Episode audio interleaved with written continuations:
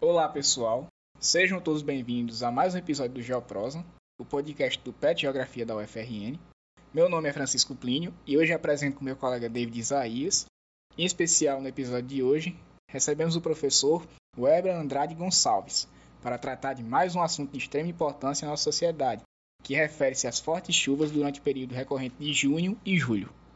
Desde já agradecemos a participação do professor, que é doutor em meteorologia no INPE, pós-doutorado na Universidade Federal de Campina Grande e atualmente é professor do Magistério Superior do Departamento de Ciências Atmosféricas e Climáticas da UFRN, com ênfase em meteorologia sinótica, climatologia e sensacionamento remoto da atmosfera.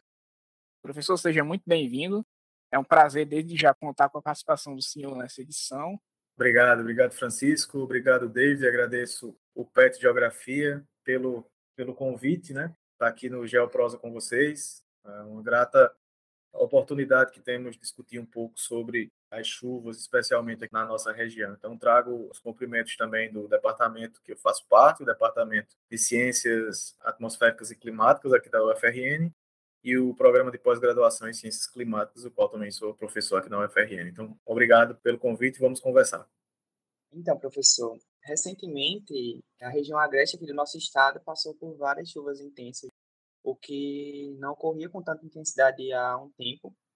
E a capital aqui de Natal e as cidades vizinhas elas acabaram decretando o estado de calamidade pública. Devido aos grandes prejuízos causados pela falta da estrutura de receber esses altos índices pluviométricos, a gente sofreu diversos problemas. Para dar início a essa conversa, vamos debater um pouco sobre o papel da meteorologia na sociedade, né? a pesquisa por trás da previsão.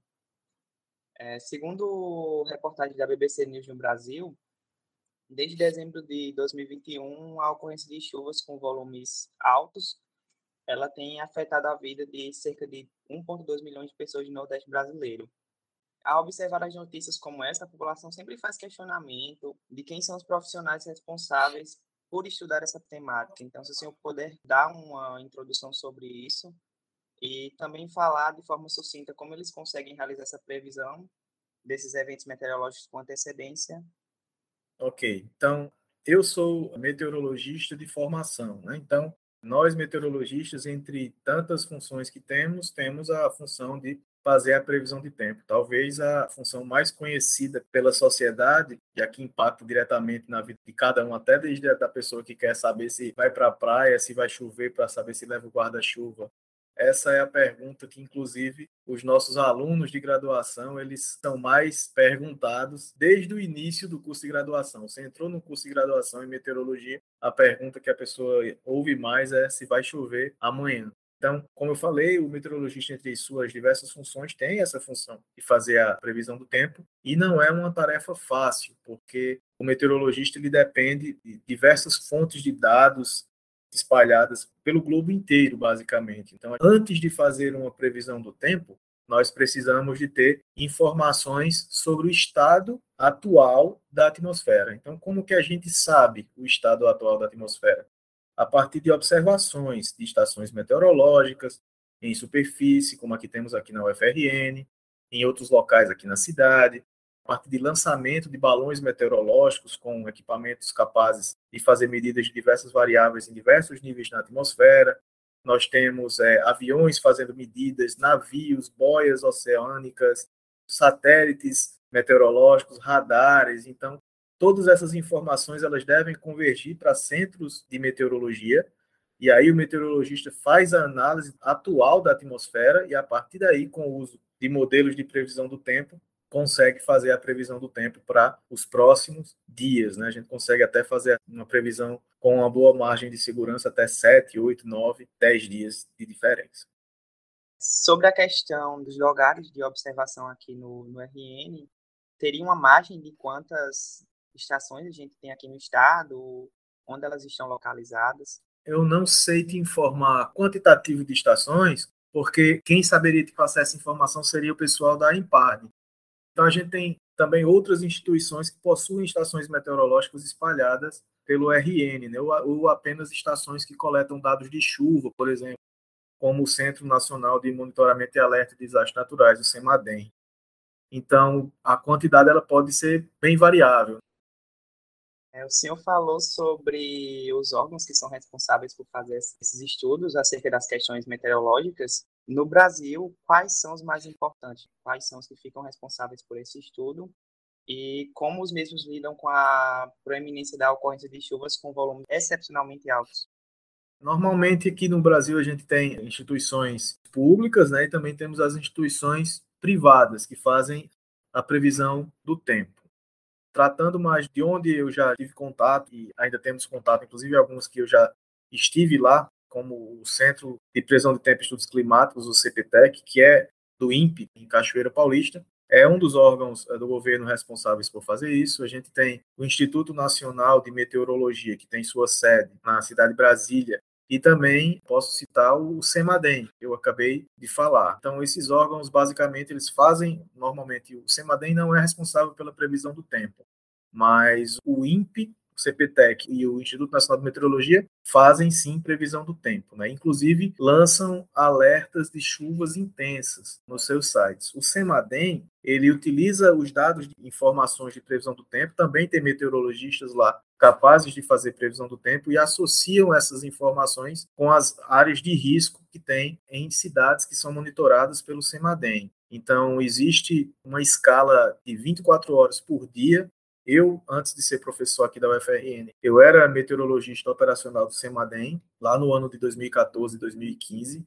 Então, lá tem pessoas habilitadas na, na, área de meteorologia, de hidrologia, de deslizamento de massa, desastres naturais, e essas pessoas ficam monitorando em tempo real uma grande quantidade de cidades e regiões específicas das cidades que são mapeadas com áreas de risco. Então, eles fazem baseado na, no quantitativo de chuva que vai acontecer, baseado no que já aconteceu e baseado nas informações das áreas de risco dos especialistas, lançam alertas que a gente chama alertas de risco geohidrológico e de alguma forma esses alertas eles chegam até as defesas civis locais que tomam as providências de acordo com o grau do alerta.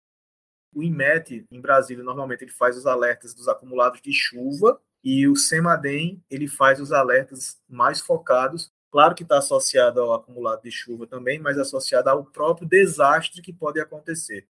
Então são feitas as previsões do tempo usualmente e essas previsões elas geram esses produtos que de alguma forma eles devem chegar para a população em geral.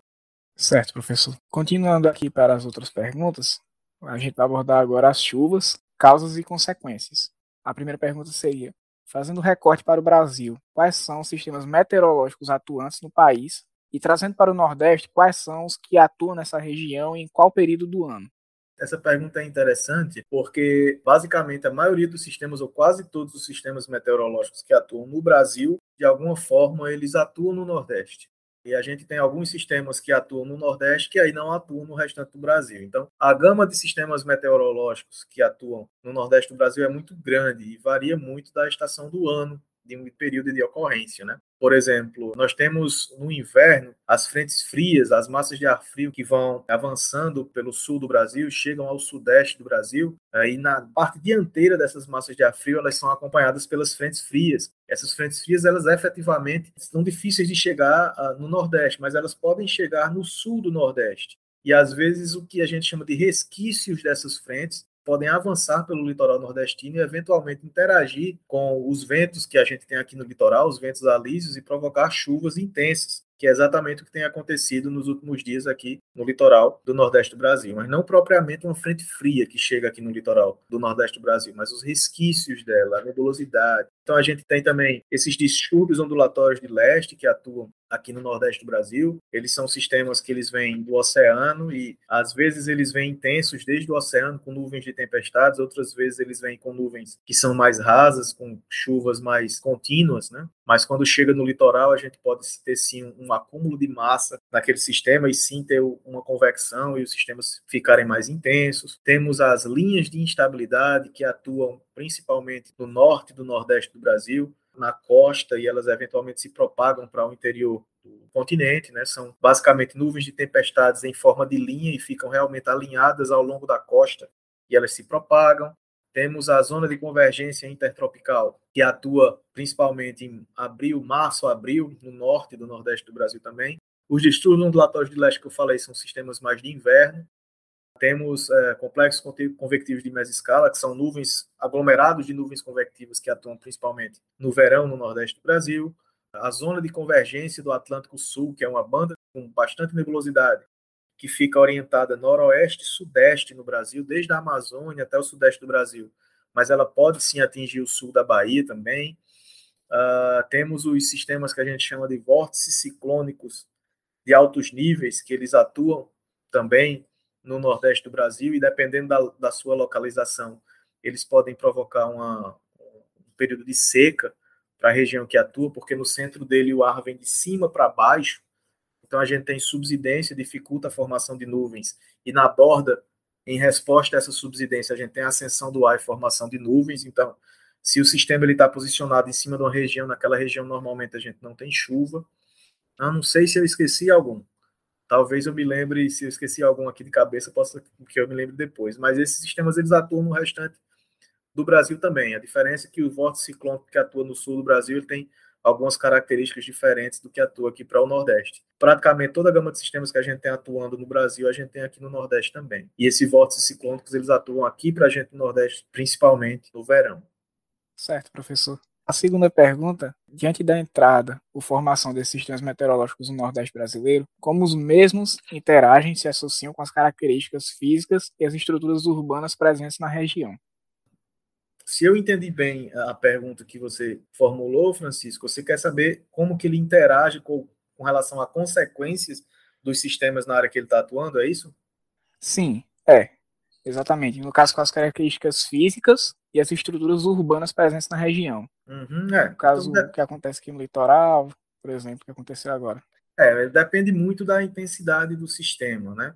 Um, um evento como o que aconteceu há, faz 15 dias, um pouco menos de 15 dias, vai completar 15 dias agora, esse final de semana, né? Aqui no, no, na capital, aqui em Natal. É muito difícil uma chuva com acumulado daquele não causar nenhuma, nenhum tipo de problema em nenhuma cidade do mundo, certo? Mas a, se a cidade ela tem problemas de escoamento de água, de construções em regiões que não deveria ter construções, por exemplo, próximo a margens de rio, em costas de montanha, próximos a lagoas.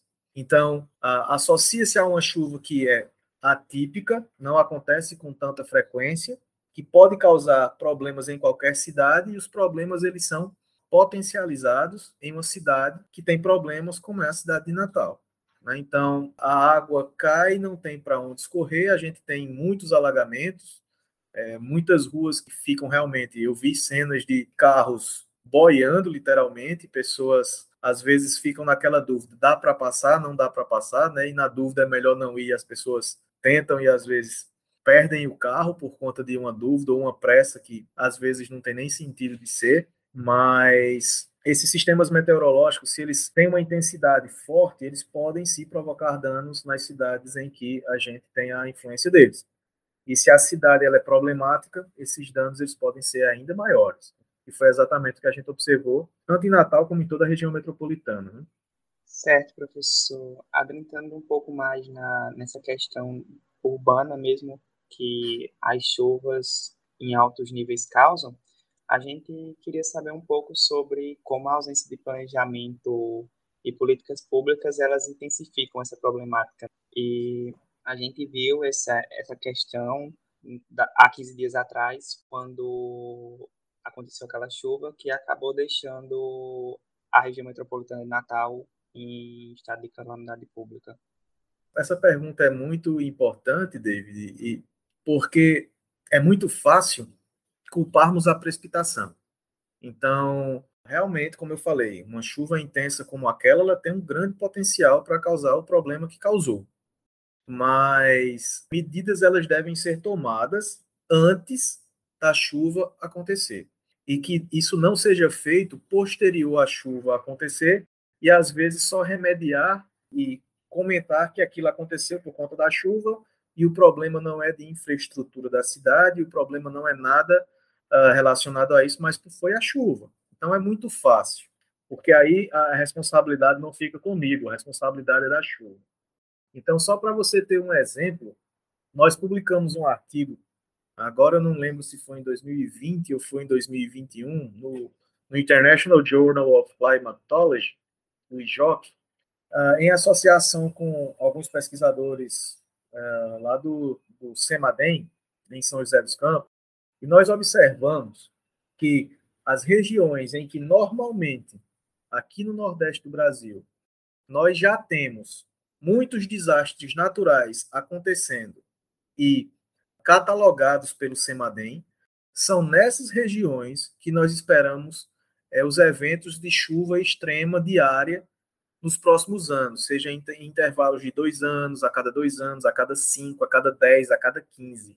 Então a gente viu que são esperados esses acumulados de chuva diário para esses intervalos de tempo exatamente no litoral leste do Nordeste do Brasil, onde Natal está é, tá localizada, na, as capitais Natal, Recife, João Pessoa, Alagoas, é, Maceió, né, Aracaju, Salvador. Então essas regiões, elas a gente já espera que nos próximos anos a gente tenha esses eventos extremos de precipitação. É uma coisa que a gente espera, que a gente pesquisa e a gente nota essa tendência. E são as regiões que a gente já tem os maiores desastres acontecendo. Então, com esse conhecimento e com essa vivência, com essa experiência, se a gente não fizer algum tipo de mudança, algum tipo de política para tirar as pessoas das regiões de risco, não deixar as pessoas construírem suas casas em áreas que são áreas de risco, retirar essas pessoas das áreas que elas já estão vivendo, a gente já sabe o que vai acontecer. Né? Então, é um desastre anunciado. Se porventura aconteça uma chuva como essa depois e nada for feito, vai acontecer tudo o que aconteceu de novo. Pessoas perdendo suas casas, casas desabando. A gente está falando aqui sobre o que aconteceu em Natal, mas em Recife aconteceu também coisas desse nível até maior. Morreram centenas de pessoas em Recife e pessoas que às vezes, às vezes não, elas não têm condição de morar em outros locais. Né? Então, algo tem que ser feito para que essas pessoas sejam retiradas dessas áreas de risco, porque, como eu falei, é um, é um desastre já meio que anunciado.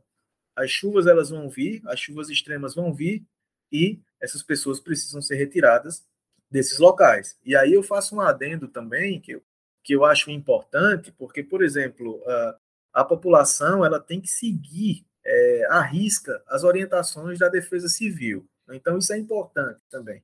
Nós, como população, nós devemos seguir a risca. Por exemplo, existe uma previsão do tempo para uma, uma, uma, chuva intensa sobre uma determinada cidade e você mora numa área de risco e a Defesa Civil lhe informa, então você não pode ficar nessa região naquele período. Então, é, isso a população tem que ter em mente para não ficar nas residências que são em áreas de risco e evitar o desastre é ainda pior. É melhor que a casa vá embora e você fique do que a casa ir embora com você dentro e você via óbito junto com sua família ou alguém da sua família vinha falecer. Esse é um apelo que eu faço para que as pessoas elas tenham esse tipo de consciência e, e obedeçam às orientações sempre da Defesa Civil e dos órgãos competentes. Professor, indo de encontro justamente o que o senhor comentou agora, principalmente a questão do Recife, que eu estava pensando aqui, porque Aconteceu isso aqui em Natal, né? Tem mais ou menos duas semanas, além das chuvas no interior e na região metropolitana, e tiveram casos também no Recife, casos bem, é, de, bem consideráveis, bem grandes. Muita gente que mora em, em locais de risco e perderam tudo. Quando não material, perderam a vida também. Isso. E essa questão de tipo você precisar sair, mas muitos comentários não ter para onde ir e vai entrar justamente no que o meu colega David vai comentar agora, e que medidas tomar para isso.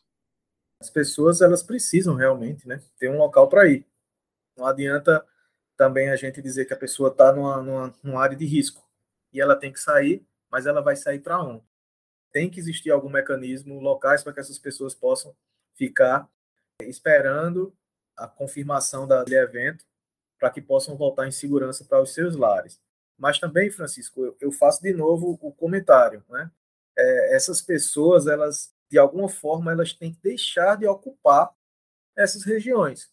Porque, veja, se, se ficarmos sempre pensando também, as pessoas elas devem sair da área de risco para ir para algum abrigo, e esse abrigo sempre tem que existir para que as pessoas vão para o abrigo e depois retornem às suas casas.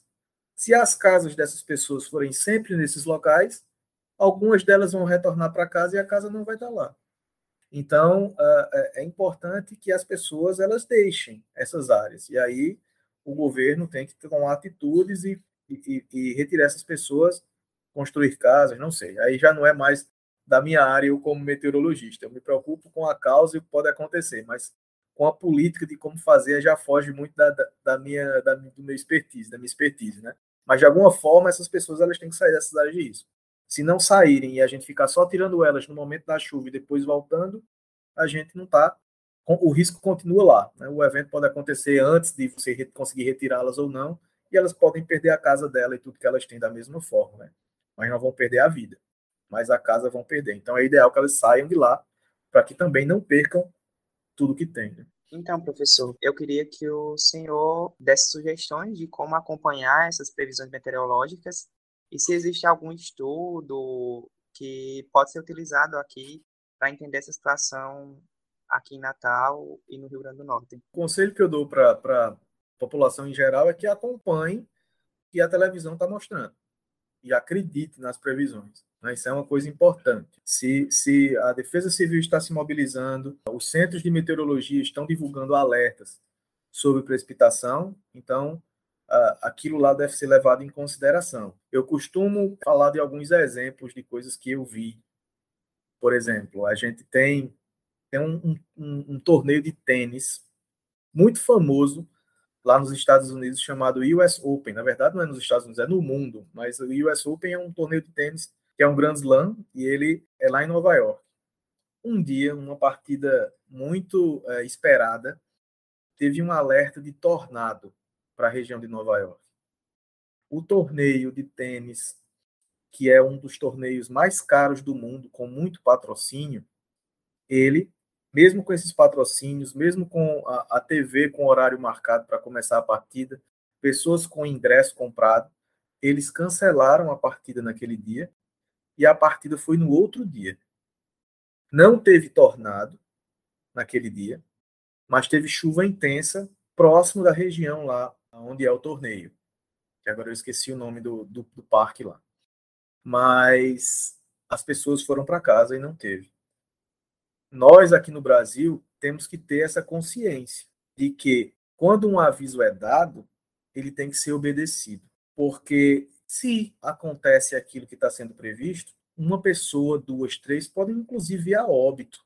Então, isso é uma coisa muito séria. Então, as pessoas têm que acompanhar sempre na TV, na rádio, né, na internet. Podem consultar alguns sites, como o site do Instituto Nacional de Meteorologia, o site do CPTEC, e, e, colocar lá o nome da sua cidade e ver a previsão do tempo e conseguir acompanhar isso no dia a dia, para saber e ter a noção de se vai acontecer algum evento extremo ou não na cidade que você mora. Então essa essa informação ela é muito importante. Essa informação ela salva vidas.